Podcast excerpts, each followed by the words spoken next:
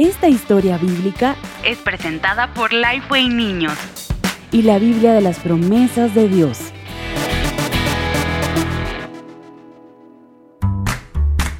Dios aplastará la cabeza de la serpiente y vencerá a la muerte. El Redentor prometido. Muchos, muchos, muchos, muchos, muchos años antes de que Jesús naciera, viviera y muriera, existió un hombre llamado Job. Job amaba mucho a Dios y Dios amaba mucho a Job. Este hombre tenía una vida maravillosa, una esposa, diez hijos, muchos animales y sirvientes. Satanás, el que había sido la serpiente en el jardín, le dijo a Dios que Job solo lo amaba porque tenía una vida muy feliz. Dios sabía que esto no era verdad, así que permitió que Satanás le quitara casi todo para mostrar que Job igualmente amaba a Dios. Y eso fue lo que sucedió. Job sufrió, pero al final adoró a Dios y dijo, sé que mi redentor vive y un día por fin estará sobre la tierra. Bueno, Job no vivía en la tierra cuando Jesús vivió en la tierra, pero tenía razón. Redentor es una palabra que describe a alguien que arregla algo que se había roto.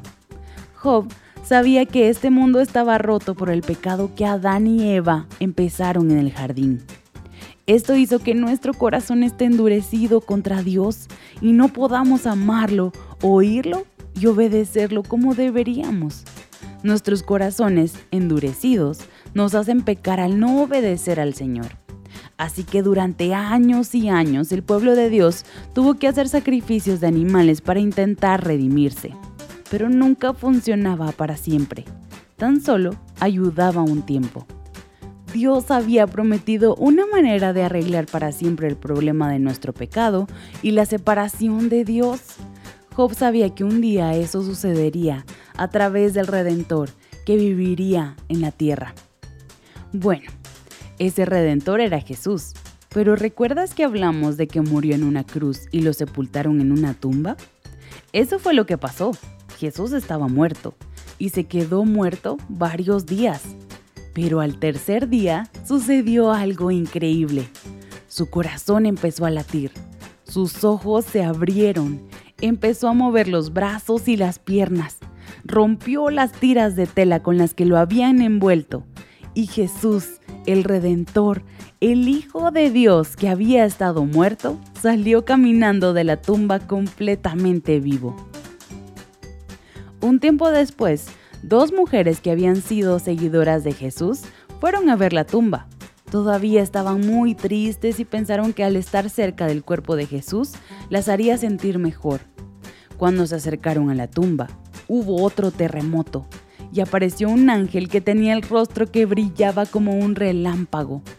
El ángel había quitado la piedra, estaba sentado encima y les anunció que Jesús no estaba ahí porque se había levantado de los muertos. El ángel les dijo que fueran y vieran que la tumba estaba vacía y que después fueran a decirles a los discípulos que Jesús estaba vivo y los iría a ver pronto. Las mujeres hicieron lo que el ángel les dijo y se llenaron de alegría. Cuando se fueron, vieron a Jesús. De inmediato cayeron a sus pies y lo adoraron, porque se dieron cuenta de que era Dios. Era el Redentor, había vencido a la muerte, tal como Dios había prometido que sucedería aquella vez en el jardín. La cabeza de la serpiente quedó aplastada. Jesús les dijo a las mujeres que se apuraran y les contaran a los discípulos la buena noticia de que estaba vivo. Las mujeres obedecieron y alabaron al gran Dios que cumple sus promesas. Y ahora, unas preguntas.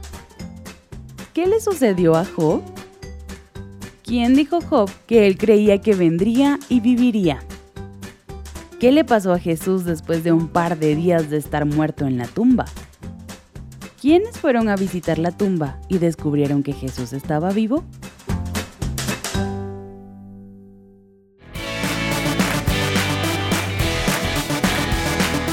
Para más información sobre este y otros recursos, visita www.lifewayniños.com.